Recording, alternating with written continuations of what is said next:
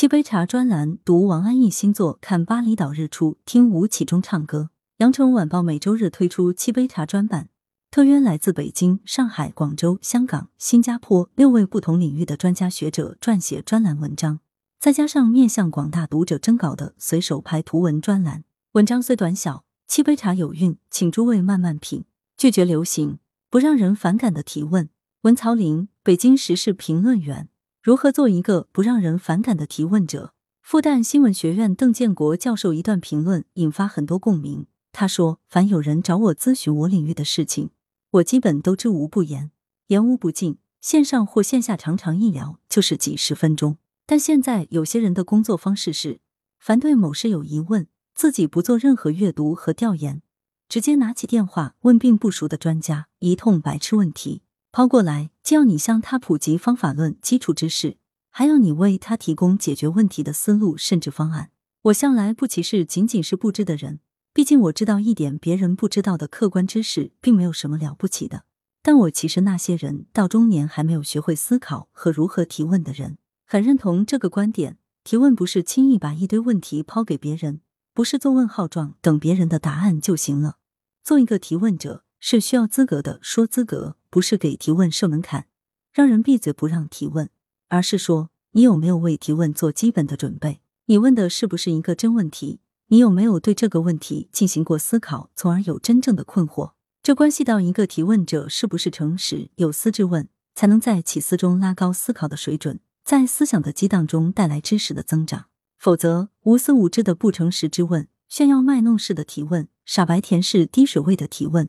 对提问与回答都是一种消耗。向人咨询、提问、求教是需要诚意的，先有自己的努力与思考，再去开口问。应该知道的、可以知道的、容易知道的、有确凿的标准答案的，那就自己去求索，借助工具书、教科书或搜索引擎获得。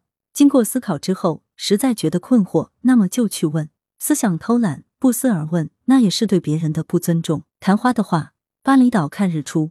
文尤金，新加坡作家，知道我即将去印度尼西亚旅行。关于以双脚丈量世界的好友玛丽茵茵嘱咐我，在巴厘岛，你一定得去巴图尔火山观赏日出，那是我一生当中看到的最精彩的演出。那太阳又大又艳，好像一个斑斓的火球，绚丽的燃烧，烧出了漫天难以置信的辉煌，令人目瞪口呆。海拔一千七百余米的巴图尔是印尼的活火山。依偎着云雾缥缈的火山湖，美不胜收。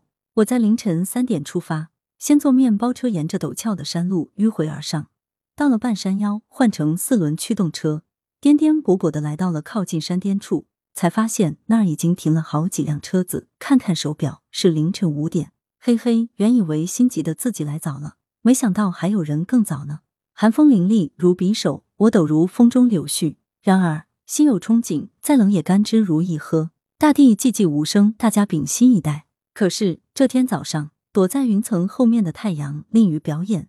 天色渐亮，白茫茫的阳光不声不响的洒满大地。游客们牺牲睡眠，努力安排，竟然一无所获。怨声四起，唯我安之若素。一又不是碰上永远的日食，只不过是看不到一回日出而已。怨啥呢？最重要的是，太阳天天依旧爬上来，日子依然天天有盼头啊！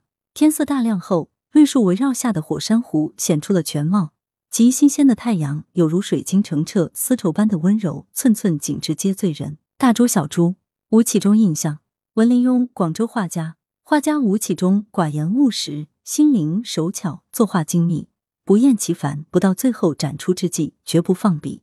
为求效果，既能以白粉细剔墨黑处，常与单伯清赴会周宴，但挥毫醉笔，画就折握，意晨起，画幅整然。细看以为人精心收拾，问之乃启中深夜所为。吴起中凡乘车，则开车前三分钟翩然而至，人或则之为诺诺而已；凡赴宴，则第三道菜而至，亦诺诺。愿声中绝不改容，仍如是。吴启中夫人沈明杰、陈衍宁夫人徐佳琪未婚前皆善舞蹈，为广州业余舞坛两明珠，各能领衔主演，全赖天资加刻苦，殊为难得。吴起中善谋生。凡电视歌曲，则能随意唱出；即英文、日文歌曲，亦照唱不误。常于众人聚会处，听小明坊资三四郎序曲，深不以为然，即随口吟唱，以辅正之。虽有音无字，而逼笑惊人，四座哗然。吴启忠身体好，能踢足球，画坛少有。夜阑听风，古镜今见。文焰火，香港作家。净空法师以九十六岁高龄圆寂，周闻噩耗，痛愕不已。净空法师是知识宝典《群书治要》的发现者、传播者，功不可没。《群书治要》为唐太宗于执政初年下令编辑，以求实现天下大治之理想。这部宝典成就了贞观之治及大唐盛世，可惜后来一度失传。澳洲格里菲斯大学净空老教授抱弘扬中华文化以救世之心，在排除万难之下寻获，并全力向世人推荐，在各地引起广泛回响。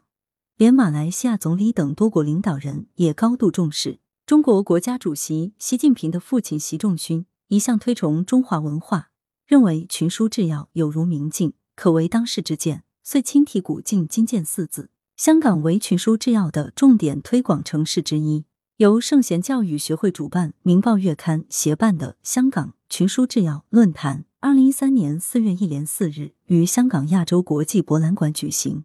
吸引了海内外两千多名学者、专家、企业界人士的参与，一于盛哉。目下世界出现了人心败坏、社会混乱的情况，令人担忧。如何才能匡正人心？这已成为摆在世人眼前的一大难题。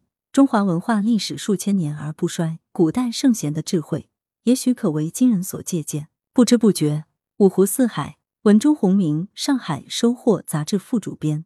仅就字数而言，小说的长度和体力。边缘有时也是会有交错的，比如长中篇与小长篇。上世纪八十年代，那些引起轰动的作品里，七八万字的长中篇很常见。